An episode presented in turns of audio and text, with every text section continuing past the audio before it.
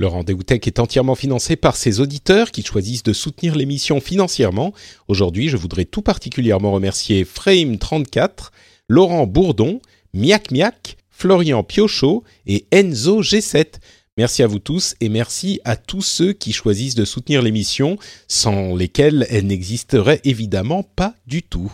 Et si vous aussi, vous pensez que l'émission vous apporte quelque chose, n'hésitez pas à faire un petit tour sur patreon.com slash rdvtech pour voir si vous souhaitez la financer également. Bonjour à tous et bienvenue sur le Rendez-vous Tech, l'émission qui explore et qui vous résume de manière compréhensible toute l'actualité tech, internet et gadgets.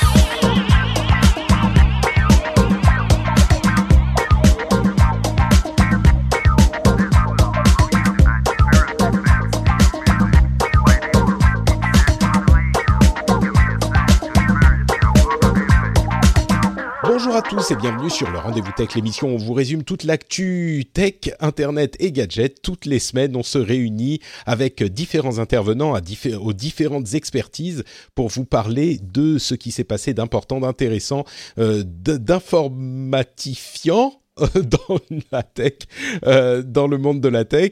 Je suis Patrick Béja et aujourd'hui, j'ai le plaisir de recevoir mes deux comparses du troisième mardi de, du mois, euh, à savoir Jeff Clavier qui nous rejoint de la Silicon Valley et depuis son euh, euh, cabinet d'investissement. Je ne sais pas comment on dit. Comment ça va, Jeff? Bah écoute, ça va très bien. Pour une fois, il fait pas beau, il fait pas chaud et on a une des, un des airs les moins respirables au monde à cause de ces monstrueux feux euh, de forêt qui brûlent à 300 km de San Francisco. Donc, euh, bah, c'est très rare, mais là, c'est pas trop la joie. Mais c'est, je pensais pas que vous les, que vous en subissiez les conséquences aussi loin, parce que c'est vrai que toi, tu es euh, euh, dans la Silicon Valley et les feux, c'est plutôt, si j'ai bien compris, vers Los Angeles, donc très au sud, non? Non, non, tu as deux feux. Ah. Tu as feux à Malibu qui sont effectivement à 800 km au sud et on n'en a pas de, de, conséquences, enfin, si ce n'est euh, les images horribles que l'on voit de toutes ces maisons qui sont en train de brûler. Mais il y a le, le feu au nord, euh, dans Butte County, qui est à peu près à 100 km au, nord de Sacramento, donc euh, grosso modo 300, 250-300 km au nord de San Francisco. Et à cause, en fait, de la façon dont euh, la géographie en fait se, se, positionne et les vents qui nous ramènent tous les, euh, bah, toutes les fumées. Euh, on s'est retrouvé la semaine dernière, je crois que c'était vendredi, où San Francisco avait l'air le plus pollué de la planète. Pire que, pire que New Delhi, pire que Beijing, pire que les grandes villes de, de Chine. Mmh. Et c'était quasiment irrespirable. Quoi. D'accord. Bon, euh, on pourrait en parler pendant pendant longtemps. C'est pas le, le, sujet de l'émission, mais euh, bon, j'espère que vous prenez soin de vous et que euh, les choses sont maintenant un petit peu plus contrôlées par les autorités. Bien un peu mieux ce matin et je me suis trimballé avec mon mon molécule, donc mon mon mon purificateur d'air et mon masque pour, pour venir au bureau à San Francisco. Donc, Ouh là là, euh... d'accord. C'est vrai que Molécule, euh, j'en ai entendu parler de, de plusieurs personnes euh, qui font des podcasts et visiblement c'est un truc qui est assez, euh, en, enfin qui, qui, est assez utilisé et qui a été assez utile suite à ces problèmes de, de feu et de, de particules dans l'air, quoi. Tout à fait, tout à fait. Ouais. Euh, bon, tu vas nous, nous, nous parler de euh, comportement de, géants de la tech que je ne comprends pas forcément. On va faire en, fait euh, trois petites études de cas sur trois sujets euh, que j'ai réunis en un méta-sujet sur lesquels tu vas pouvoir nous éclairer parce que tu comprends euh, ce genre de, de choses-là dans la première partie de l'émission. Mais on a aussi Marion qui se joint à nous depuis Paris cette fois-ci. Comment ça va Marion? Bonjour, bah écoute, ça va, la forme tout va Toi, bien. On n'a pas, nous, on n'a pas de feu, donc euh, on va pas, on va pas se plaindre. Il fait froid, mais mais ça va. Oui, j'ai cru comprendre qu'il faisait plus froid à Paris que euh, dans ma campagne finlandaise. Donc, ah bon, euh, t'as combien toi? bon, Là, c'est retombé, on est à moins 2. Mais euh, quand, il faisait, quand il faisait 3 chez vous, il faisait 8 ici. Donc, euh, ah, j'étais oui. un petit peu fier pendant quelques jours. oula, oula, oula, qu'est-ce qui se passe? Désolé, Il y a des, il y a des klaxons il y a des klaxons juste sous mes fenêtres et je peux pas faire grand chose pour les arrêter. D'accord, d'accord. Bon, si tu peux juste. Je vais muter. D'accord, pas de problème. Euh, bon, bah maintenant que le point météo est terminé en, en access prime time euh, de l'émission, euh, on va pouvoir parler tech un petit peu. Comme je le disais, on va euh, suivre ou, ou essayer d'expliquer un petit peu les comportements de Snap, d'Uber et d'Amazon dans la première partie sur trois cas précis euh, que, que Jeff pourra nous éclairer un petit peu. On va ensuite parler dans la partie news et rumeurs de Bitcoin, de lentilles de contact de, de Google, de fonctionnalités du Pixel, euh, Pixel Phone, euh, de Sony qui quitte le 3, d'Instagram, enfin de tout plein de choses évidemment. Mais on commence avec ces trois euh, études de cas en quelque sorte sur lesquelles je vais mettre Jeff sur assis au bureau et je ne vais pas le laisser partir jusqu'à ce qu'il nous ait expliqué de manière claire ces, tous ces détails. Le premier sur lequel j'aimerais que tu nous tu nous expliques la chose, c'est cette affaire de procès lancé contre Snap, la société évidemment qui est dite euh, Snapchat, l'application à succès qui est un petit peu moins à succès maintenant que Instagram a volé toutes ses fonctionnalités, c'était l'application des Jones.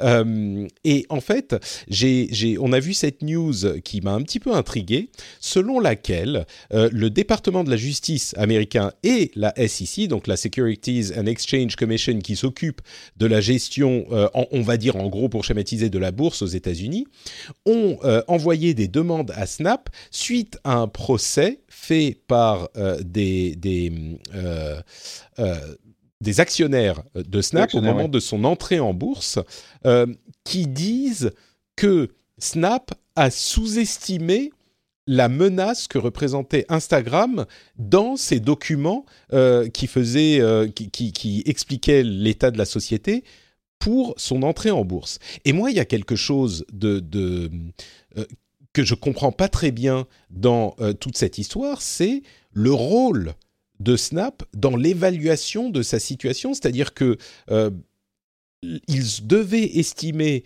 les risques que posaient les concurrents, et en l'occurrence, les actionnaires disent que Snapchat a caché le risque que représentait Instagram pour avoir une valeur boursière plus élevée euh, lors de l'entrée en bourse.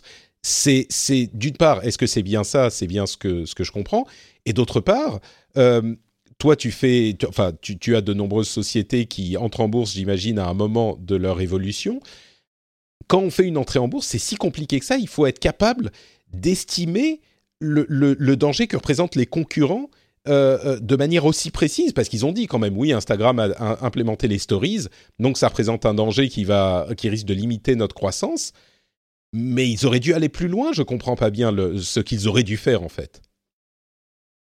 Euh, bon, on pourrait passer un épisode entier pour essayer de répondre à tes questions, qu'on on va essayer de faire court. Donc, il y a, y, a, plusieurs choses que, que tu traites dans ta question et je vais essayer de les adresser. Alors, Petit 1.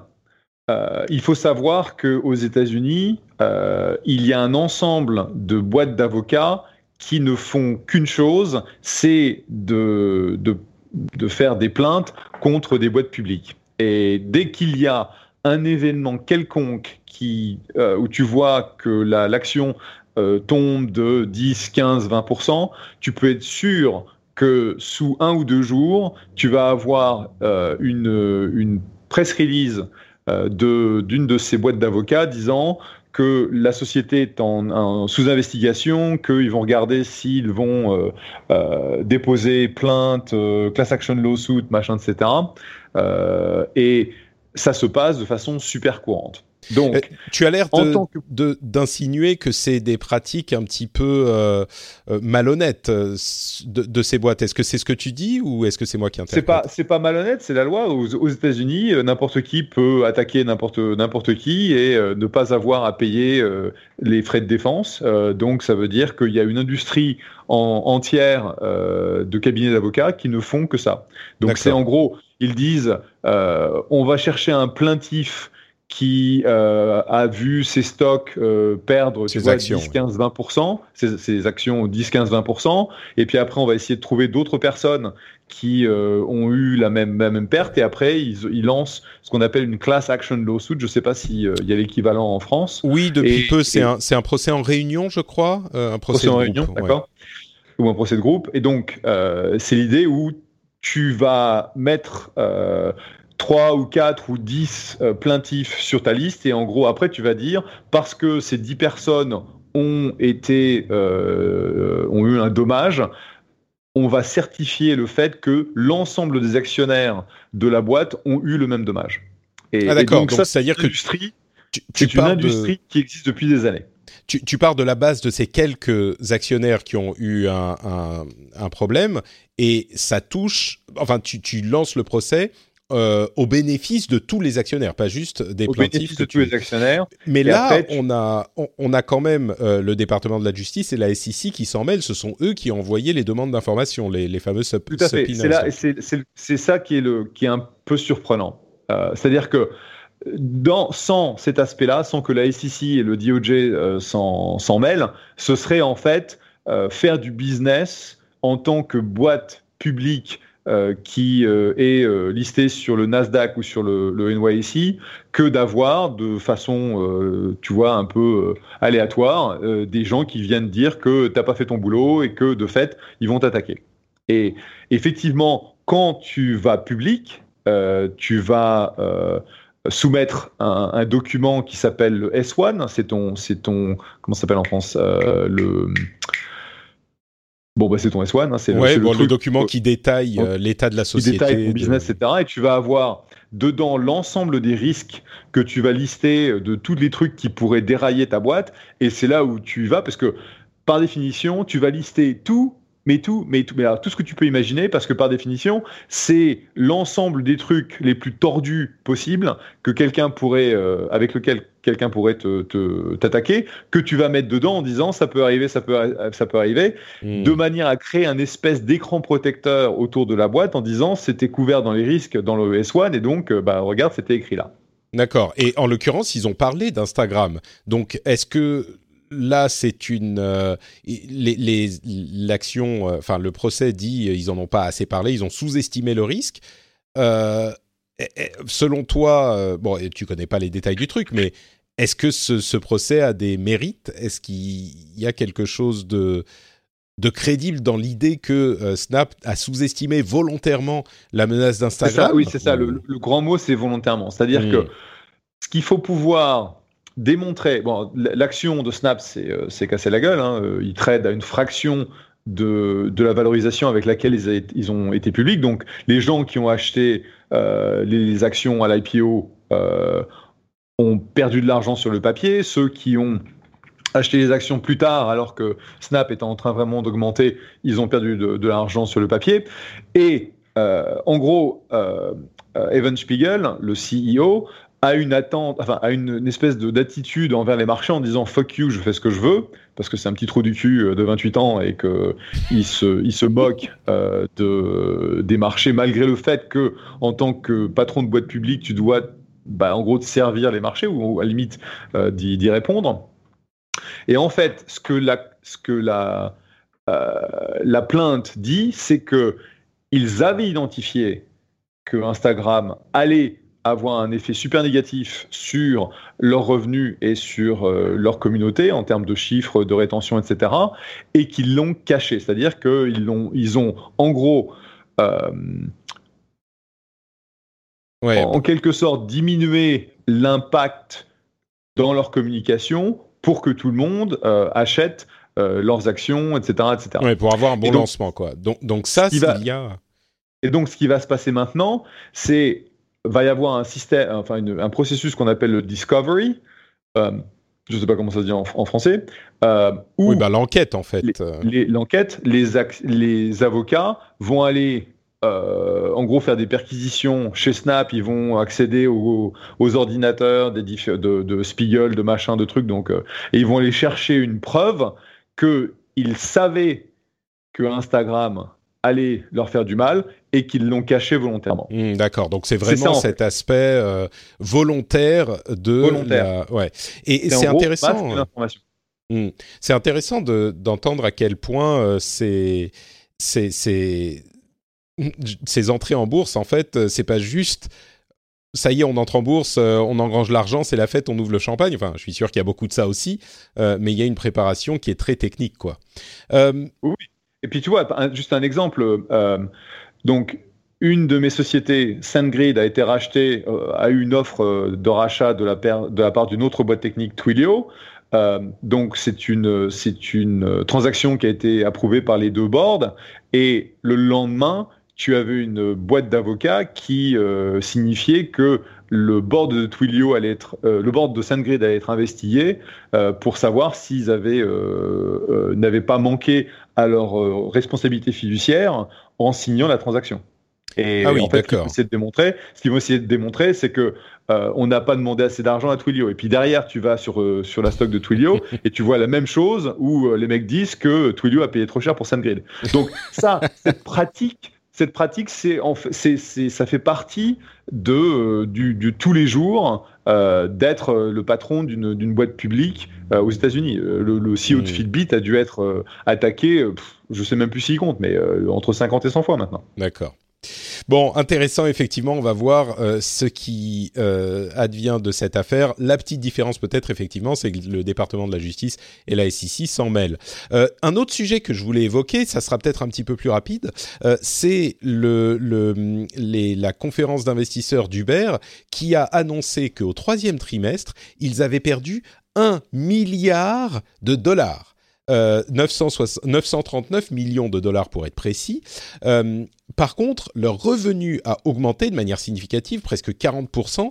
Donc ils sont à 3 euh, milliards de revenus, mais avec des pertes de 1 milliard de dollars. Donc si je calcule bien, ça veut dire que ça leur coûte euh, pour euh, gérer la société 4 milliards par trimestre. Mais quand on voit ce genre de chiffres, on a un peu l'impression qu'on est dans un comment dire, on est dans une sorte de d'histoire de fou où une société peut perdre un milliard de dollars en un trimestre, et c'est même pas qu'ils perdent un milliard sur un revenu de 15, quoi. C'est sur un revenu de 3. Euh, comment est-ce que c'est possible qu'une société comme ça ait tellement le vent en poupe? Parce qu'on parle souvent de potentiel, euh, mais là, ça a l'air quand même... Euh, euh, je ne sais pas comment décrire la chose, mais ça a l'air exagéré, abusif, quoi, ce genre de choses. Est-ce que c'est normal? Est-ce que c'est commun? Pourquoi est-ce que Uber peut se permettre ce genre de choses? Ou est-ce que toutes les sociétés de ce type se permettent ce genre de choses? Bienvenue dans le monde merveilleux de la Silicon Valley. non, c'est vrai que la, Uber, en fait, est exceptionnel pour l'envergure en fait euh, bah, de la plateforme, de ses revenus et de ses, pertes. Mais euh, si tu me demandes, euh, est-ce que ça te fait peur que Uber perde un milliard sur, sur 3 milliards de revenus, sachant que leur, leur grosse, donc combien de, de transactions vont sur la plateforme, je crois que c'est de l'ordre de 20 milliards. Euh, ils sont un petit peu en dessous. Ils sont à, 13 milliards euh, de transactions sur la plateforme et les revenus, c'est ce qui revient à la société elle-même. Donc ensuite, il y a une, partie de l'argent qui va à d'autres euh, acteurs. Bah, C'est-à-dire que tu, tu, quand tu prends un Uber, tu vas payer une partie au chauffeur, tu vas payer une partie. donc c'est pour ça que tu, as le gros qui est à 13 milliards, le net qui est à 3 milliards. Et en fait, je pense que ce qui a été exceptionnel avec Uber, c'est leur capacité à développer euh, de façon bah, internationale euh, leur, leur service. On sait que bon, ils ont ils ont décidé de plus pousser euh, l'Asie, etc., etc. Donc ils ont un périmètre qui est plus réduit qu'ils ne, ils ne l'avaient, qui était une source de, pertes énormes. Mais ils sont en train de développer donc des projets autour des, des des voitures autonomes, ils ont la partie Uber Eats, ils, ont, ils sont en train de regarder les taxis autonomes aussi, donc les, les, les, les avions ou hélicoptères euh, qui te prendraient et qui te déposeraient plus tard, machin. Et donc, ça veut dire qu'ils vont dépenser énormément d'argent en acquisition de, de, clients, ils vont dépenser énormément d'argent en nouvelles technologies, ils sont en train de, bah, d'embaucher euh, à tour de bras, ils sont en train de prendre des locaux. Donc c'est une boîte qui est en croissance euh, très très forte. Et donc dans ce dans cette espèce de d'arc où ils continuent, ils continuent à investir sur la croissance future euh, de la plateforme et des revenus, non, ça ne me, ça ne me choque pas. je crois que leurs revenus ont, enfin, le nombre, de, le montant des transactions a continué à augmenter, mais pas de façon aussi importante que par le passé, ce qui n'est pas étonnant, parce que quand tu regardes, euh, tu vois, le, net new, ce qu'on appelle le net new, c'est-à-dire euh, quelle est le, l'augmentation d'une année à l'autre ou d'un trimestre à l'autre, ce sont des montants qui sont, qui sont monstrueux, c'est des milliards de dollars.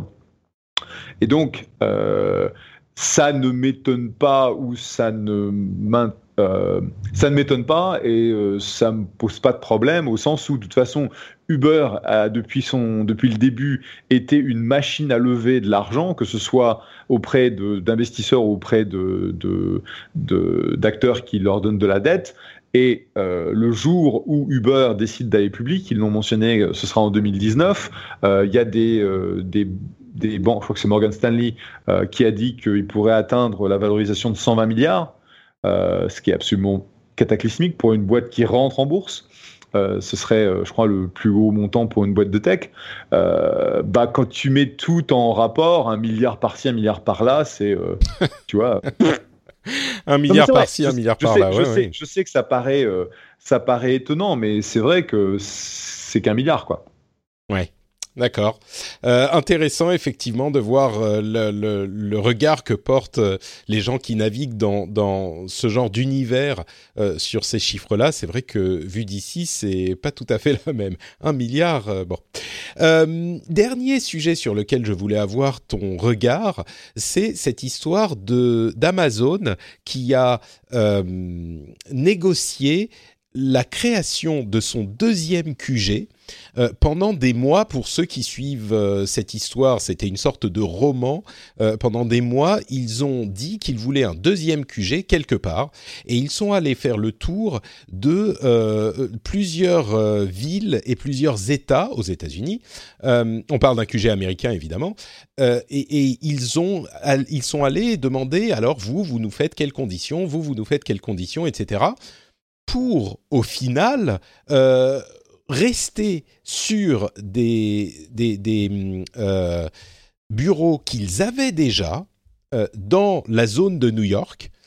Et ils ont alors il y a New York et si je ne m'abuse euh, enfin il y a deux en fait mini extensions ou plutôt grandes extensions de bureaux qui existent déjà plutôt que la construction d'un grand nouveau QG et là on a un peu l'impression que qu'Amazon a berner tout le monde parce que évidemment euh, il y avait de nombreuses euh, villes et de nombreux États qui leur déroulaient le tapis rouge, qui leur euh, proposaient des avantages en taxes, en, en, avance, en machin, en tout ce que vous voulez, pour amener les bureaux et amener le développement économique que ça implique. Et Amazon a dit finalement non non non, on va rester dans le Queens et dans je sais plus quoi, et on va agrandir les bureaux qu'on a déjà et ils ont du même coup récupéré 1,5 milliard de euh, d'avantages en taxes, en machin, en trucs sur 10 ans hein, quand même. Euh, c'est pas 1,5 milliard dans la poche en un an, mais c'est des avantages sur 10 ans.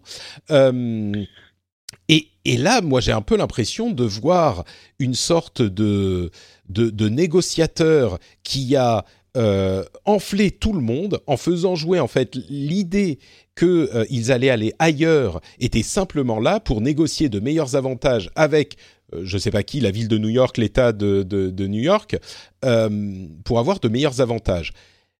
Et, et, autant je trouve que la tech a de moins en moins bonne image, autant on peut se dire oui c'est euh, bah, c'est de bonne guerre voilà tu négocies tu négocies comme ça. Autant si je suis euh, moi le responsable d'une des villes qui était concernée et que j'ai fait travailler mes équipes euh, jour et nuit pendant des semaines pour essayer de séduire Amazon pour qu'ils viennent chez moi je fais un petit peu la gueule quoi est-ce que euh, c'est business as usual, comme tu le disais, euh, pour ce genre de choses? Ou est-ce que là, quand même, euh, c'est un petit peu un sale coup qu'a fait Amazon à un moment où, franchement, la tech et Amazon n'ont pas besoin de ça? Ouais, non, c'est ils ont vraiment ils ont vraiment géré ça comme des filous parce que comme tu le dis, un le, le le cahier des charges était clair. C'est on va construire un deuxième euh, euh, headquarter pour Amazon, on va créer 50 000 jobs, on va faire tout, euh, on, va, euh, on va pas le faire à Seattle parce qu'on veut, en gros, se, bah, se démarquer de notre, de notre position actuelle et trouver un endroit où on peut absorber 50 000 personnes de plus. Donc, il y avait toute cette publicité autour du processus. Comme tu le dis, euh, ils ont travaillé sur une vingtaine euh, de projets. Ils ont sollicité énormément d'avantages. En gros, ça a été la course euh, à qui pouvait offrir le plus à, Amazon. Donc, ils ont vraiment fait jouer le, leverage au maximum. Et puis, in fine, ils se sont rendus compte que bah, c'est pas facile de rajouter 50 000 personnes à un endroit euh, particulier parce que bah, ça pose des, problèmes énormes en termes de logistique, euh, en termes de, bah, c'est des problèmes qu'on a aujourd'hui dans la vallée. Hein. On a rajouté des, dizaines de milliers de jobs et on voit où ça nous amène. Et donc, plutôt euh, de et, à la limite, ça a du sens de dire on va en faire deux plutôt qu'un, euh, mais ils l'ont dit qu'au dernier moment, puis après ils sont retombés sur euh, des trucs, euh, trucs qu'ils ont déjà, et en gros, tu as vraiment l'impression qu'ils ont, qu'ils ont pressuré tout le monde pour avoir plein d'avantages, et que en gros, ils ont, ils ont niqué tout le monde, quoi. Et, je suis tout à fait d'accord avec toi. Amazon n'a pas une bonne presse. pour leurs pratiques, c'est des presses citrons, si bien connu que les gens dans les, qui travaillent dans les euh, les warehouses, euh, les, euh, les entrepôts, les entrepôts ont une vie extrêmement dure et tu as l'impression qu'en fait le presse citron ils l'ont appliqué à ce processus aussi et franchement c'est du grand n'importe quoi. Et le fait qu'ils récupèrent tous ces milliards de, de taxes benefits parce qu'ils vont créer des jobs là où ils avaient déjà créé des jobs, c'est vraiment c'est vraiment n'importe quoi. Donc ouais, donc là sur ce coup-là, l'impression que j'ai est j'imagine, est répercuté euh, chez les, même dans le monde de la tech, c'est que au, minimum, tu regardes Amazon et tu dis, ouais non, là vous avez abusé quoi. Surtout dans le contexte actuel. Bon, intéressant tout ça. Merci bien pour ton avis euh, sur tous ces sujets, Jeff. Euh, ton, éclairage est toujours précieux. Euh, on va faire une petite pause pour parler un petit peu de Patreon avant de passer à la, partie news et rumeurs. Je crois qu'on va tenir dans une heure cette fois-ci. C'est pas arrivé depuis 1952, mais on va voir. Ne, vendons pas la peau de l'ours. on a encore plein d'avis à avoir et, notamment de Marion, dont on n'a pas entendu euh, la voix jusqu'à maintenant, j'espère bien que on va l'entendre un petit peu plus après. Euh, mais donc, qu'est-ce que je disais? Le, Patreon, oui, Patreon. Alors aujourd'hui, c'est euh, la journée merci, merci patron thanks, euh, euh, ah j'ai oublié le, le, nom du, euh, du hashtag, c'est Thank you patrons, et c'est l'occasion justement de, de, des créateurs qui réussissent à vivre de leur travail sur Patreon euh, pour de, de, remercier leur, euh, leur soutien, les personnes qui choisissent de le, les soutenir, et c'est un truc que je fais tout le temps et qui euh, que je ne me lasse pas de faire parce que c'est vrai que quand je me suis lancé, je ne savais pas du tout ce que ça allait donner, où ça allait mener cette histoire de de financement participatif.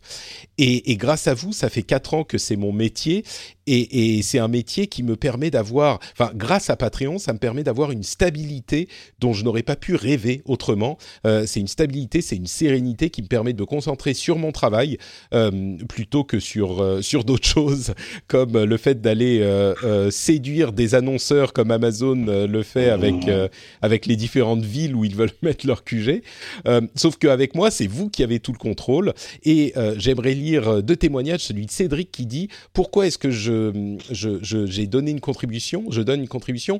Parmi les raisons, il y a la qualité de ton travail sans discontinuité depuis 2007 que j'écoute le podcast. C'est devenu un métier, raison de plus de participer à cette autonomie, la facilité de faire euh, que le passage sous Patreon a permis par rapport aux précédents essais. On avait fait des essais avec des cagnottes, des t-shirts, machin, ça n'avait pas bien marché. La communication franche de sur toute l'animation autour du podcast euh, et encore merci Patrick pour ce travail. Merci à toi Cédric. Prosin Motion nous dit la principale question euh, qui m'est venue, et ça c'est une question intéressante. Il se dit pourquoi pas et surtout pourquoi pas déjà fait? Pourquoi il ne l'a pas déjà fait? Et en fait, il s'est rendu compte que ça faisait quatre ans qu'il écoutait l'émission et que euh, je résumais bien l'actu, etc. Et donc, euh, c'était vraiment la raison, c'était pourquoi ne pas donner? Alors, évidemment, une raison. Excuse-moi, Jeff, on entend beaucoup la circulation de, de ton côté. Excuse-moi. euh, il se posait la question pourquoi ne pas l'avoir déjà fait? Évidemment, une, une des raisons, c'est bah, si vous n'avez pas de quoi, évidemment, il n'y a aucun souci. Vous le savez, si vous êtes, euh, si vous n'avez pas euh, euh, quelques dollars à mettre dans l'émission chaque mois, bah, il n'y a pas de souci. Vous, vous, il n'y a aucune obligation. Mais euh, si vous appréciez l'émission et puis que peut-être euh, vous avez un petit peu de sous de côté que vous pourriez réattribuer, eh bien, je serais très heureux euh, de les recevoir. ça serait un honneur pour moi de recevoir votre argent si vous appréciez l'émission. Donc, merci à tous ceux qui le font. Merci à Cédric, à Prosin Motion et à tous les autres. Et thank you patrons. C'est vraiment un comment dire un truc que je n'imaginais pas possible au moment où j'ai commencé à faire des podcasts euh, euh, dans ma chambre, dans mon petit studio, il y a euh, plus de dix ans maintenant, et c'est grâce à vous que c'est possible, donc un immense merci. Continuons avec les news et les rumeurs. le Bitcoin, vous vous souvenez, il était à presque 20 000 dollars il y a un an, en décembre 2000, 2017. Savez-vous à combien il est aujourd'hui? Je vous pose la question, je vous laisse penser une seconde. 5000. Il vient de passer sous la barre des 5000 dollars. Euh, du coup, Marion, euh, toi qui avais acheté euh, pour 250 000 dollars de Bitcoin, tu te retrouves un peu embarrassé, n'est-ce pas? Ah bah oui, tout à fait. non. Euh, non, non, mais je connais pas mal de, personnes qui avaient misé sur les crypto-monnaies, euh, pas que les, les bitcoins, mais les crypto-monnaies de manière générale. Euh, et c'est vrai que à l'époque où ça fluctuait beaucoup, ils avaient tendance à jeter un œil un peu trop souvent dessus. Mais justement, ouais, là, c'est. Je me demande ce qu'ils penseraient justement aujourd'hui. Mais ce qui, ce qui est terrible, c'est qu'il y a un an, quand ils étaient à 20 000, on se demandait jusqu'où ça allait aller. Euh, on se disait peut-être qu'à ce moment, c'était encore le moment d'investir. Euh, je crois que, que Jeff n'était pas hyper euh, séduit par la, la, la, les mirages des bitcoins. Euh, ah non, j'ai non. J'ai toujours été un Bitcoin euh, ou un crypto, euh, crypto sceptique, ouais. sceptique hein. parce que bah même si fondamentalement le concept est super intéressant, le fait qu'il y avait une valeur qui n'arrêtait pas d'augmenter sans aucune raison. Euh, je veux dire, euh, à la fin, c'est euh, if it's too good to be true. Et donc si, si c'est si ça si c'est trop beau, si c'est trop beau pour être vrai, c'est qu'il y a un truc. Pour être vrai, c'est que ça l'est. Et donc, je sais pas, il y a une valeur à Bitcoin ou à Ethereum, etc. je crois que la technologie blockchain éventuellement un jour deviendra euh, utile et intéressante, mais de là à ce que, euh, avec la spéculation qui, qui y a eu, où en fait euh, bah, le marché est manipulé par, par des gens, surtout en, en, Corée, en Chine, etc., et donc tous les pauvres Pékins qui ont investi euh, dans le Bitcoin, quand je suis du Bitcoin à 20 000, 20 dollars, ils verront jamais, euh, ils verront jamais leur argent. Et, euh, et, malheureusement, vu la, vu le fait que le système est complètement non transparent, t'as aucune idée de qui fait quoi, c'est pas régulé, t'as aucun moyen de, de, te retourner contre quiconque. Et, et puis voilà quoi. Donc Ouais, c'est intéressant de mettre ça en parallèle avec l'histoire sur Snap justement au, début de l'émission, où euh, effectivement c'est très régulé contrairement à ce qu'on peut penser, ou l'image de Far West qu'on peut avoir euh, sur toutes ces histoires, peut-être même euh, vue de d'Europe et de Paris. Euh, et là, c'est effectivement, pour le coup, si on veut le Far West, les crypto-monnaies, c'est un peu ça. Mais c'est marrant parce que l'une des raisons de la chute euh, de la valeur du Bitcoin est aussi euh, la, la, perspective de régulation par les gouvernements. Donc ça veut bien dire ce que ça veut dire, quoi, en, en quelque sorte. Euh, mmh. Alphabet a annoncé qu'ils avaient abandonné le projet de euh, lentilles de contact qui captent la quantité de glucose pour aider les personnes souffrant de diabète. Euh, c'était un petit peu là aussi, on parle de chimère, euh, c'était un petit peu une chimère euh, qui avait un potentiel énorme, mais ils se sont rendus compte en fait que tout simplement euh, la quantité de sucre dans les, les larmes, qui étaient donc ce que mesuraient ces lentilles de contact, n'était pas fiable Hey, I'm Ryan Reynolds. Recently, I asked Mint Mobile's legal team if big wireless companies are allowed to raise prices due to inflation. They said yes. And then when I asked if raising prices technically violates those onerous two-year contracts, they said, "What the f*** are you talking about? You insane Hollywood ass." So to recap, we're cutting the price of Mint Unlimited from $30 a month to just $15 a month. Give it a try at mintmobile.com slash switch. $45 upfront for three months plus taxes and fees. Promo rate for new customers for limited time. Unlimited more than 40 gigabytes per month. Slows. Full terms at mintmobile.com. Et, et donc, euh, c'est alors je dis Google, mais c'est Alphabet, euh, la société Verily qui s'occupe des, des, des, des avancées scientifiques dans le domaine de la santé. Euh, c'est je, je suis pas sûr de savoir quoi penser de cette histoire. C'est à la fois, enfin, d'un côté, mon, petit diable qui est sur une épaule me dit ah ah, tu vois comme ils sont ils sont bien foutus de la gueule de tout le monde. Euh, évidemment que c'était n'importe quoi, on le savait depuis le début. Et de l'autre côté, il y a mon petit ange qui dit euh, non mais enfin des gens qui reconnaissent que leur produit euh, n'est pas viable, ils ont tenté, mais là ils ils font les choses honnêtement quoi et ils disent bah non ça marche pas, on a essayé ça marche pas, donc on abandonne. Je ne sais pas si s'il y a une euh, version qui est euh, forcément plus vraie que l'autre, mais moi c'est ce que ça m'inspire. Bah, c'est ça, c'est la vérité. Enfin, c'est- notre, c'est notre jour le jour. C'est-à-dire que on sait très bien qu'on on, on va investir dans 100, 100 startups qui ont toutes des plans plus ambitieux les uns que les autres. Euh, surtout celles qui sont les plus ambitieuses ont une probabilité de succès qui est très faible et que donc sur euh, une centaine de boîtes, on va en, on va en perdre au minimum euh, 30 ou 40 qui vont partir en vrille pour euh, des raisons diverses et variées.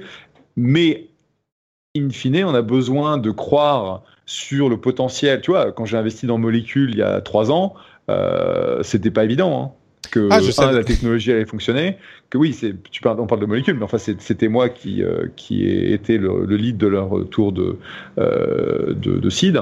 Ouais, Euh, et, et c'était un pari sur, sur des fondateurs et sur malheureusement euh, un besoin de la planète lié à la pollution qui, qui ne fait que s'aggraver.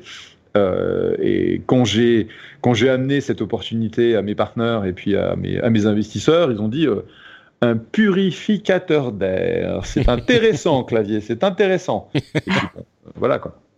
D'accord. Et alors, tu disais, tu parlais de 30 ou 40 sociétés. Il y en a combien qui se plantent? Euh, Rappelle-nous ce chiffre que tu évoques souvent, mais Bah, sur... T'investis sur 100, t'en as une 30 30 à 40 qui partent en vrille complètement, euh, qui, qui, ne- qui, ne, qui ne font rien, qui se, qui se plantent, qui, euh, Hmm. euh, leur, en gros, leur, euh, leur business ne fonctionne pas, la technologie ne fonctionne pas, la science ne fonctionne pas. Euh, T'en as une trentaine qui vont euh, faire, euh, pff, tu vois, une petite sortie, on va peut-être réussir à récupérer un peu d'argent, mais en gros, on s'en fout. Et c'est le, c'est les derniers 30% où tu vas effectivement avoir une, une belle sortie qui va te générer la performance pour ton portefeuille. Et, et quand tu regardes bien, de toute façon, c'est euh, euh, les, tu vois, les 10 boîtes de ton portefeuille qui font le plus de performance, qui vont te générer tellement de retours que c'est les seuls qui, euh, qui sont importants. Tu vois, par exemple, dans notre, dans notre fonds, euh, dans notre fonds 2, on avait euh, Fitbit, euh, SandGrid et Eventbrite qui ont toutes été sur les marchés publics. Et donc, on a fait tellement de retours sur ces trois-là que bah, c'est pas, pas que le reste n'a pas d'importance, mais en gros, ça n'a pas d'importance. D'accord. Euh, effectivement, il faudrait qu'on fasse un, épisode spécial sur ces sujets. Euh, on en reparlera. Il y, aurait un- un- une discussion à avoir spécifiquement là-dessus.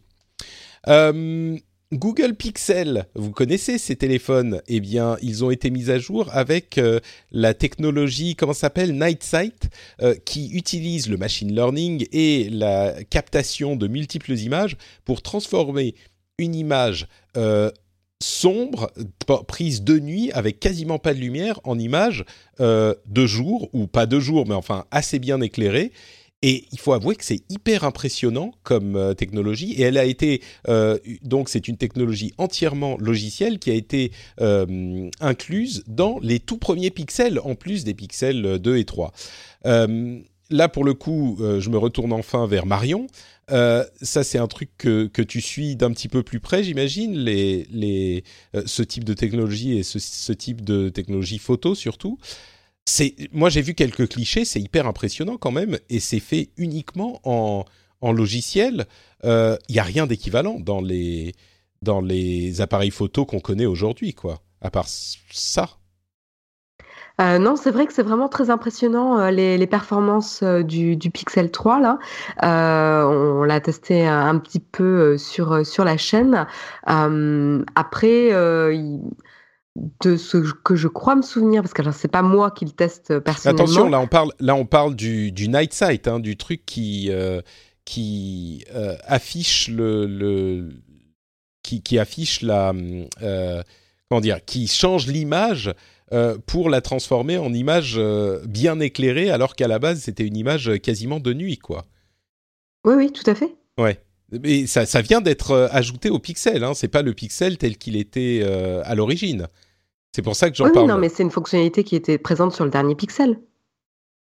Ah, ah, alors c'est peut-être moi qui me qui me plante. J'avais l'impression que c'était que ça venait d'être ajouté euh, au, à tous les pixels, y compris le Pixel 3. Peut-être que je. C'est possible que ce soit disponible sur les autres pixels. En tout cas, moi je l'ai euh, je l'ai vu en action sur le dernier puisque Jérôme est en train de tester le, le dernier. Je peux pas savoir si en effet c'est dispo sur les autres. C'est possible puisque c'est une mise à jour euh, logicielle. Donc. Ouais ouais. Bah, je croyais que c'était je croyais que c'était tout nouveau, que c'était arrivé il y a deux jours, mais je me trompe peut-être. Ah d'accord, euh, je pense pas, il me semble pas. Peut-être pour les autres téléphones, mais en tout cas, moi j'ai vu en effet et j'avais, on a déjà testé un petit peu l'effet euh, et c'est assez impressionnant, vraiment. La qualité est, assez bluffante. Après, euh, c'est vraiment, enfin, c'est là où on se pose la question où c'est quoi l'intérêt d'essayer de prendre une photo dans le noir? Parce que quand tu vois les, les clichés, c'est ça. Hein. C'est vraiment essayer de prendre des photos dans le noir. Et il y a quand même un effet de, de, de, bouillie pixel. Là, on le voit pas trop sur les clichés. Euh, enfin, ça dépend lesquels. Hein. Tu, hmm. tu, vois les portraits, certains portraits, il y a quand même une vraie bouillie de pixels derrière. Et tu demandes vraiment euh, l'intérêt. quoi. C'est vraiment pour, euh, pour prendre des, des, photos dans des conditions juste impossibles. quoi.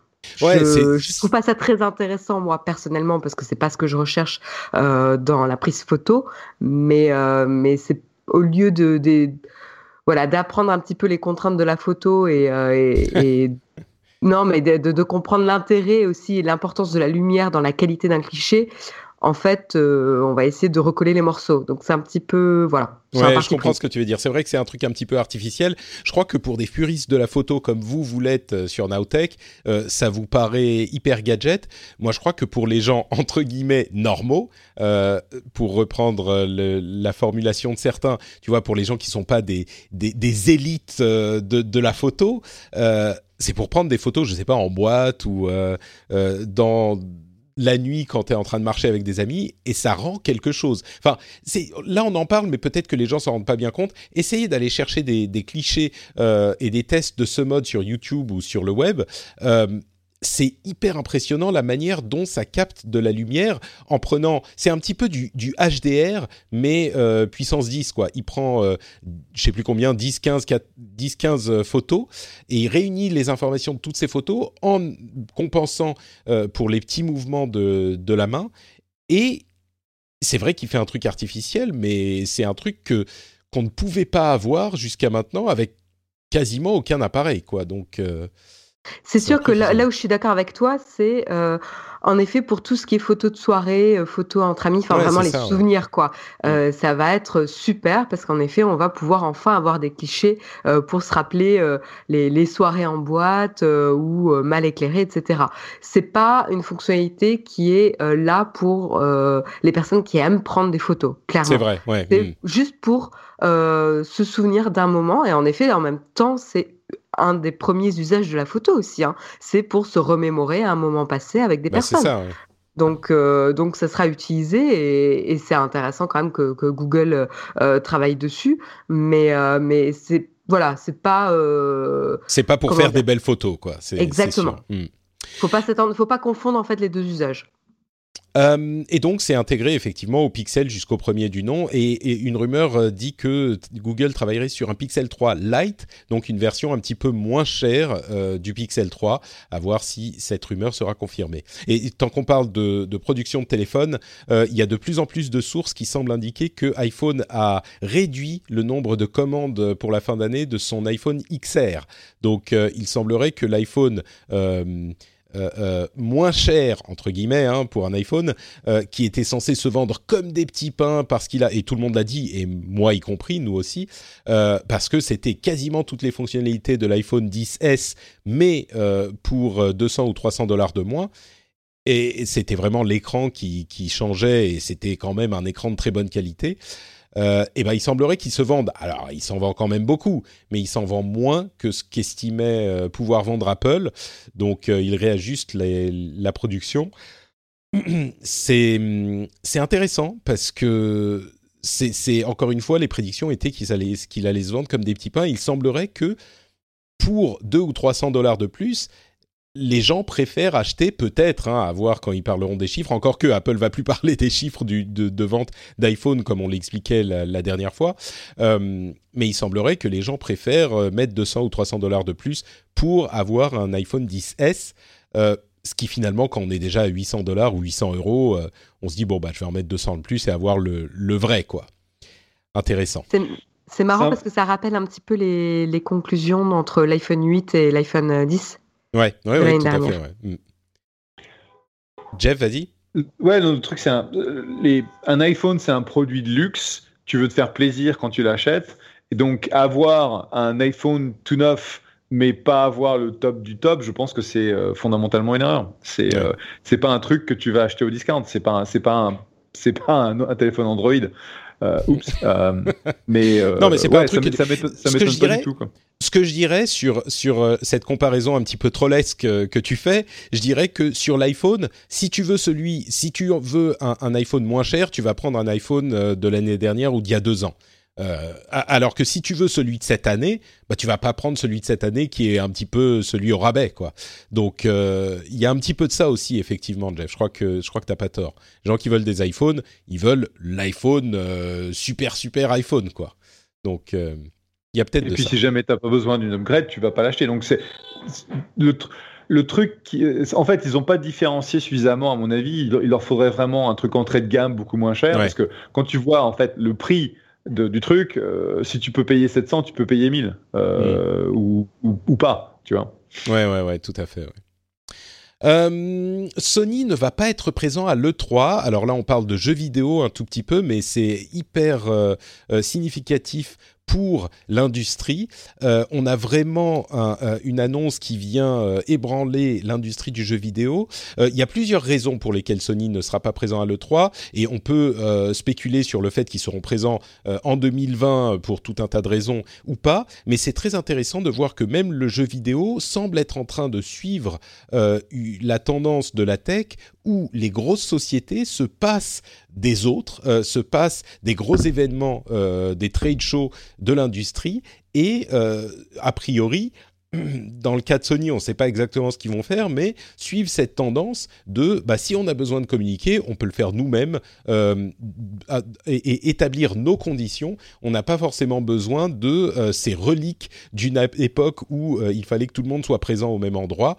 et, et c'est important parce que Sony, l'un des gros constructeurs de consoles, était l'un des piliers de l'E3. Leur conférence était l'une des plus importantes. C'est un, événement qu'il fallait évoquer. C'est la première fois euh, qu'ils n'y sont pas. Euh, on en parle beaucoup plus dans le rendez-vous jeu, donc si ces sujets vous intéressent, n'hésitez pas à aller écouter le rendez-vous jeu. Euh, quoi d'autre, quoi d'autre? Instagram est en train de publier son dashboard, donc euh, qui euh, donne aux utilisateurs des informations sur le temps qu'ils ont passé dans l'app euh, et des outils de limitation, etc. Ça me donne l'occasion de vous demander est-ce que vous avez utilisé les outils de, limitation et de contrôle qui, ont été implémentés dans les iPhones et les Android derniers ces derniers mois? Ou est-ce que vous en foutez Vous utilisez quand même votre téléphone au maximum? Je demande à Jeff, qui est quelqu'un de très occupé, qui qui, dans les années 80, aurait eu sa valise euh, téléphone portable pour être euh, quelqu'un de, de, de, de, montrer comme il est important, n'est-ce pas? Euh, Est-ce que tu t'es toujours sur ton téléphone autant? Donc je dénie avoir eu la valise ou je dis rien sur la valise? Non, c'est. Attends, attends, une seconde. Parce que des fois, t'en as besoin, c'est tout. non, mais attends, t'as ouvert la porte, Jeff. T'avais la valise? Non, on avait, on avait le téléphone euh, dans la voiture. Tu sais, que du temps où c'était, euh, tu avais le énorme machin. Mais c'était, c'était dans la voiture de la boîte, c'était pas, c'était pas la mienne. C'était pas dans ta voiture personnelle, ok, alors ça passe, ok. Euh, non, j'ai joué avec, je regarde un peu de temps en temps, euh, parce qu'il te, il te montre en fait. ouais, toutes les semaines, résultats. t'envoient le rapport. ouais. Et de toute façon, la, la, la plupart de mon activité, c'est c'est le mail, c'est Google Maps, euh, c'est euh, Life 360, qui est l'application qui permet de savoir, euh, en gros, où est la famille euh, qui tourne dans le background.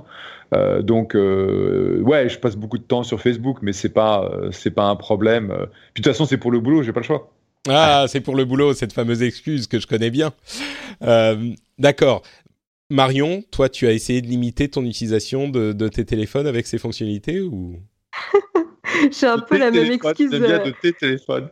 Ouais, non, j'en ai qu'un quand même. Hein. Il faut pas, faut pas exagérer. Euh, mais j'ai un peu la même excuse que Jeff pour le coup. euh, c'est quand j'utilise au boulot, c'est un outil de travail vu que je teste les applications euh, dessus. Euh, mais en fait, je, là, je viens de- d'ouvrir pour la première fois le rapport d'activité, donc c'est pour te dire euh, combien je l'utilise. Et en fait, c'est tout à fait raisonnable. Hein. euh, activation euh, 35 par jour, je trouve pas ça ça va, déraisonnable. ça va, deux Une fois par heure. Donc tu vois. euh, Ouais, il y a 35 heures dans la journée, c'est vrai que tu Attends, travailles beaucoup. Enfin, ouais, en moyenne, c'est en moyenne. mais, euh, mais voilà, tu vois, c'est raisonnable. Hein, je C'est je vrai, suis c'est tout à fait modéré. Bon, moi, je l'utilise pas du tout, en fait. Je me suis rendu compte que pff, je le regarde, le rapport, et puis c'est tout. Jeff, je sais que tu dois y aller. Euh, Merci beaucoup de ta participation. Euh, bon courage pour ta journée chargée qui, qui, qui arrive, et puis euh, bon courage surtout pour la pollution. Merci pour tout. Et puis, ben, on vous retrouve d'ici d'ici un mois. Et comme c'est Thanksgiving jeudi, bah, comme on dit ici, Happy Holidays à tout le monde. Ah bah oui, ça y est, ça commence. Euh, merci beaucoup, bonnes vacances euh, à toi aussi, et puis à dans, Allez, dans un ciao, mois ciao. à peu près. Ciao. Ciao. Bise, bye. Euh, la 5G est en train d'être euh, implémentée un petit peu partout. Alors, on a encore un exemple. Euh, la société II en Angleterre est en train de l'implémenter dans les euh, parties les plus euh, busy, les plus occupées, les plus passantes euh, des grandes villes. Euh, alors, on parle de Londres, Cardiff, euh, Edinburgh, Édimbourg, je parle anglais, etc., etc. C'est intéressant de voir la manière dont la 5G est implémentée au début. C'est vraiment dans les centres des villes, dans les endroits les plus occupés. Pourquoi? Pour décharger les réseaux 4G. Donc, euh, c'est important à savoir. Ça veut dire que quand on va commencer à nous vendre des téléphones 5G, euh, les- le début, les réseaux seront euh, visiblement, en tout cas dans ce cas-là, mais j'imagine qu'ils suivent tous un petit peu la même feuille de route, euh, les réseaux seront implémentés dans, dans les endroits où euh, il y a le plus de trafic, il y a le plus de passages, et ça sera pour désengorger le réseau 4G plus que pour apporter un réseau 5G hyper euh, performant. Et en gros, l'utilisation de la 5G pour euh, les, vitesses de téléchargement incroyables, c'est pas pour tout de suite. C'est pas pour ça que ça va être utilisé euh, dans, dans, pardon, dans l'année 2019 et peut-être même 2020.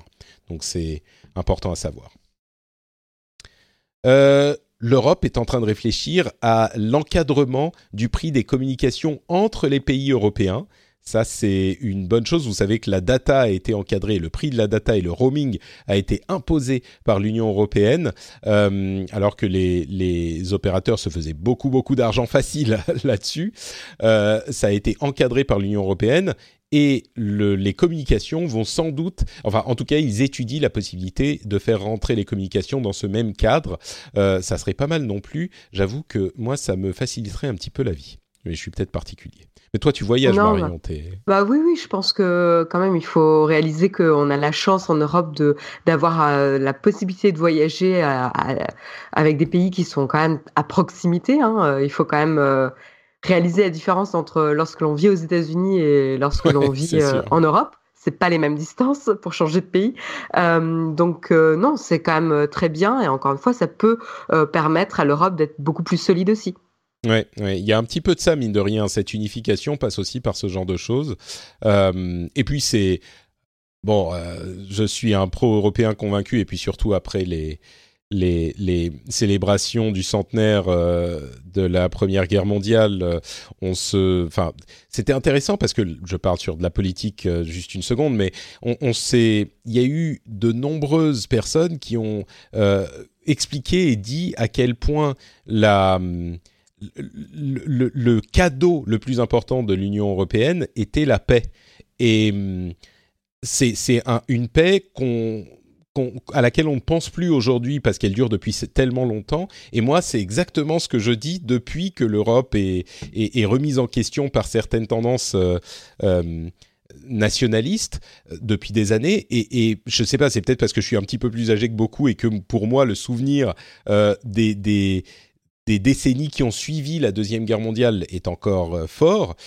C'est peut-être ça, c'est peut-être autre chose, je ne sais pas. Mais mine de rien, pour revenir à la question de la tech, c'est aussi ce genre de choses qui sont possibles avec un travail en commun fort euh, créé par cette union. Et, ça permet de, euh, faciliter les choses entre les pays et la coopération est importante à ces niveaux aussi. Donc, euh, bref, la data, c'est cool. Et les communications entre pays européens et le roaming, c'est bien aussi. Parlons un petit peu des dangers et euh, de ce que font les États pour euh, se prémunir contre les dangers euh, différents que peuvent occasionner le net et le, le cybermonde en général.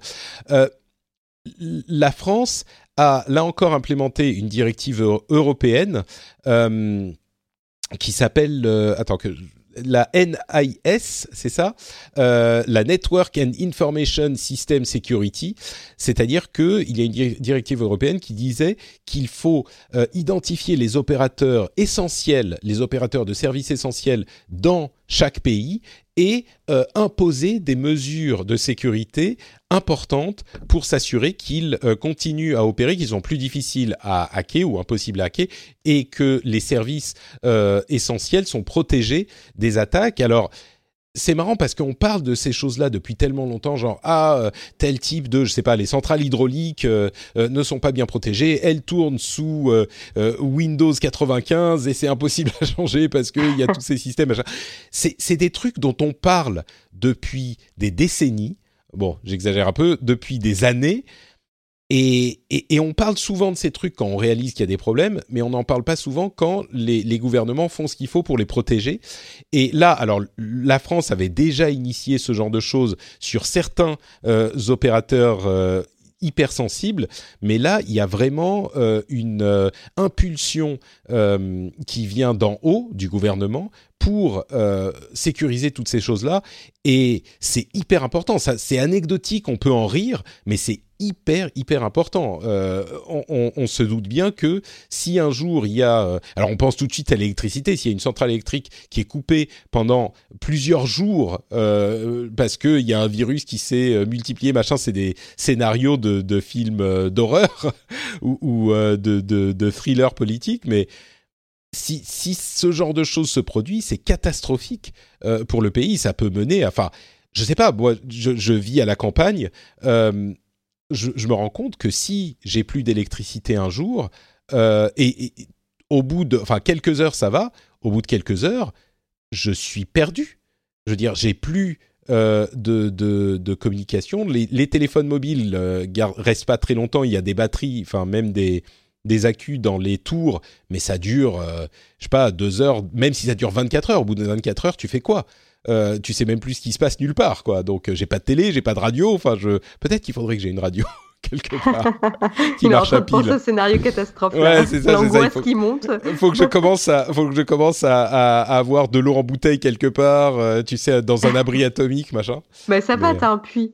Oui, c'est vrai, c'est vrai. J'aurais au moins de l'eau. On va pas mourir de soif, c'est pas faux. Et puis il y a des biches dans le coin. Euh, si on apprend à chasser, euh, ça, ça, ça fera ça, à manger je veux aussi. voir ça. Hein. Patrick qui va partir à la chasse à la biche. Écoute, j'ai beaucoup joué à Tomb Raider. Je pense que je suis prêt. c'est bon, il n'y a pas de problème. Mais bon, bref, on rigole, mais euh, ce genre d'initiative aussi, c'est quelque chose de d'hyper important, je trouve.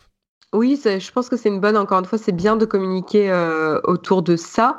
Euh, donc, euh, c'est ce qu'ils disent plus de 200 opérateurs publics ou privés, hein, quand même, dont les activités ont été justement cataloguées comme, enfin, labellisées comme indispensables au bon fonctionnement et à la survie de la nation. Ça donne le ton quand même.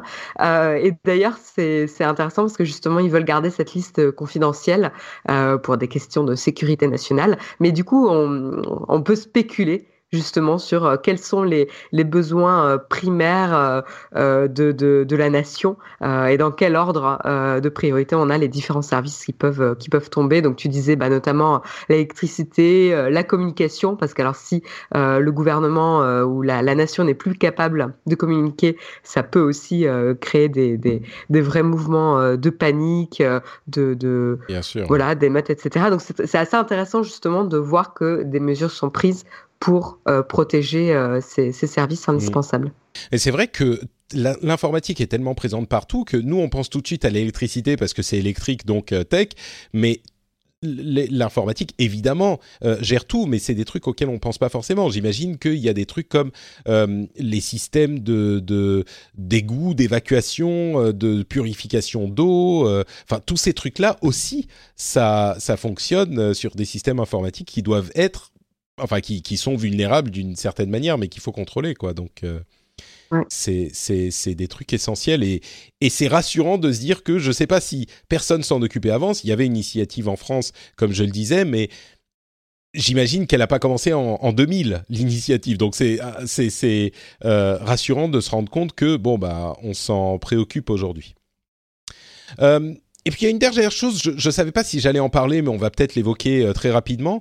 Euh, il y a eu encore un scandale euh, sur Facebook encore un, qui a fait beaucoup de bruit aux États-Unis, moins en France, mais en gros, c'est lié à la réponse qu'ils ont amenée aux problèmes de fake news qui se sont fait jour au, printemps 2016, avec le début de l'activité russe sur le réseau.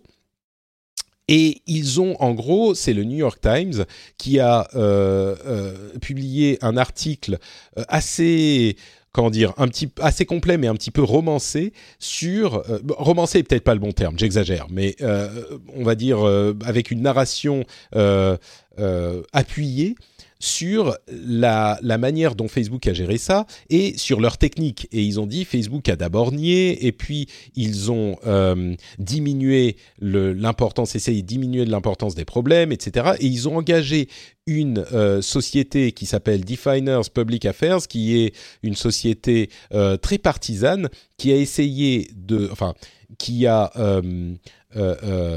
essayer de mettre la responsabilité de la chose euh, sur George Soros avec des relents d'antisémitisme, euh, ce qui sont évidemment euh, assez inacceptables.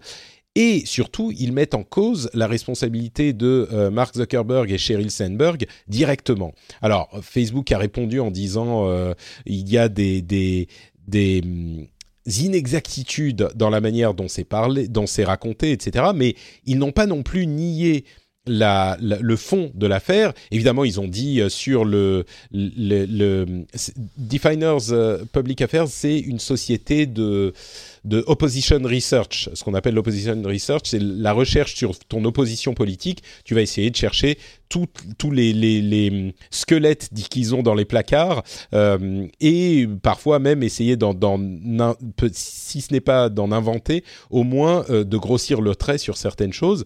Euh, et comme je le disais, ils sont très très partisans. Et euh, donc euh, Zuckerberg a dit euh, ah oui mais non mais une fois qu'on s'en est rendu compte on les a renvoyés tout de suite c'est pas ce genre de pratique qu'on fait mais en même temps il a envoyé un message à toute la la, la société en disant ne vous avisez pas d'aller parler au New York Times ou aux journalistes nous on n'a pas besoin de ce genre de choses on gère les choses nous-mêmes etc enfin c'est une histoire de plus qui vient entacher la réputation de Facebook et même si certains diront ah mais Facebook on leur fait plus confiance depuis longtemps, parmi ceux qui faisaient encore confiance à Facebook dans le sens euh, au moins ils essayent, euh, il y en a beaucoup qui se disent non mais là c'est plus possible, euh, il y, a trop de de, de, je, ne veux pas dire de preuves, mais il y a trop d'éléments qui laissent penser que même si sur certaines choses ils essayent, ils font pas les choses assez bien, tout court. Ils, font pas les choses bien. Et, et ça complique énormément la relation des employés par rapport à Facebook, par rapport à l'employeur, des utilisateurs par rapport à, Facebook. Bien sûr, elle était déjà compliquée, mais je crois qu'on n'en a pas beaucoup parlé en France, mais c'est une affaire qui est vraiment venue éroder l'image de Facebook encore plus, peut-être à cause de tout ce qui s'était passé avant, mais je crois encore plus que ce qui s'était passé avant. Euh, et là, on arrive, je crois, on n'est pas loin d'un point critique qui veut pas dire que Facebook va, euh, les gens vont se mettre à arrêter d'utiliser Facebook parce que de fait, il n'y a pas d'alternative à Facebook, donc on est un petit peu obligé de les utiliser. Mais euh, on, arrive à un point où la confiance du public et euh, de la sphère politique est tellement faible envers Facebook que ça risque de casser un truc. Euh, c'est une affaire de plus et, je voulais l'évoquer. Euh, et tiens, j'en profite pour reparler d'un sujet qu'on a évoqué la dernière fois, qui était cette idée que le gouvernement va aller valider les processus de Facebook qui, va, qui vont eux ensuite euh, euh, bah, les, utiliser tels qu'ils ont été validés par le gouvernement. C'est une initiative qui va se faire en France euh, dans l'année 2019 si tout va bien. C'est encore une fois une méthode d'appréhender les problèmes, une méthode innovante d'appréhender les problèmes de toutes ces grandes sociétés de manière à diviser le travail, valider les méthodes de manière à ce qu'ils puissent dire bon bah ok on fait ces méthodes que vous avez acceptées et ensuite c'est eux qui font le gros du travail. C'est vraiment une approche hyper intéressante et qui pourrait offrir une solution à euh, ces soucis qu'on a depuis des années de gestion euh, des contenus sur ces réseaux dont personne ne veut prendre la responsabilité. Euh, là, la responsabilité théorique est euh, engagée pour les gouvernements et la responsabilité pratique d'implémentation est engagée pour les réseaux. C'est un petit peu le meilleur des deux mondes et c'est une solution euh, qui est imaginée par la France. On verra si ça se passe bien, mais c'est une solution qui pourrait au moins satisfaire sur la méthode, à voir si ça se, si ça se passera bien. Tu, tu, as une idée de quel organisme euh, se chargerait de faire ça? Non, alors comme on disait la dernière fois, euh, ça reste à déterminer. Ça sera certainement ouais. un organisme lié à la tech et un organisme gouvernemental lié à la tech. Alors est-ce que ça va être l'ANSI Est-ce que ça va être, il y a même le... Euh, je sais plus, enfin il y en a plusieurs qui ont été proposés, mais euh, c'est pas encore déterminé. Mais a priori, l'ANSI serait bien placé. Il y en a quelques autres qui pourraient le faire. quoi. D'accord. Et donc voilà pour euh, cette histoire. Euh, pour conclure, on pense que la régulation de ce genre de réseau euh, n'est peut-être pas si loin aux États-Unis non plus, et, pour le coup, l'Europe est clairement en avance. Bon allez, on va conclure cet épisode avec un tout petit peu plus d'une heure, mais tout de même, on est resté presque dans les clous. Avant de se quitter, Marion, est-ce que tu peux nous dire où on peut te retrouver sur Internet? Eh bien, vous pouvez me retrouver euh, chaque semaine sur la chaîne YouTube Naotech ou tout simplement sur Twitter au pseudo Aisea Design. Le lien sera dans les notes de l'émission parce qu'il est un petit peu compliqué à épeler. Euh, merci Marion. Jeff est at Jeff sur Twitter. Vous pouvez aller lui dire bonjour de notre part là-bas. Et moi, je suis Note Patrick sur Twitter, Facebook et Instagram. Euh, et bien sûr, vous retrouvez l'émission sur frenchspin.fr. Euh, vous pouvez venir nous laisser des commentaires sur ce qu'on a dit, si c'était intéressant, amusant, distrayant, intelligent ou tout le contraire. N'hésitez pas à venir nous le dire sur le blog de l'émission frenchspin.fr. Et bien sûr, vous le savez, patreon.com slash rdvtech, le meilleur business model du monde. Vous pouvez euh, soutenir l'émission comme vous le souhaitez. Euh, vous pouvez soutenir sur euh, le nombre d'épisodes que vous voulez par mois, pour la somme que vous souhaitez. Vous pouvez voir les récompenses qui sont disponibles pour 1 dollar, 3 dollars, etc. N'hésitez pas à aller y faire un tour. C'est grâce à vous que l'émission existe. Et encore une fois, thank you patrons. C'est vraiment une aventure qui serait pas du tout possible sans vous. je vous remercie infiniment de votre soutien. Et, et si vous voulez vous aussi entrer dans la danse parce que ça fait quelques mois, quelques années que vous suivez le rendez-vous tech, et ben c'est hyper simple. Le lien est dans les notes de l'émission, patreon.com slash rdvtech, ça se fait en deux minutes, c'est hyper facile et je vous encourage à le faire. Merci à vous tous et rendez-vous dans une semaine pour un nouvel épisode. Ciao à tous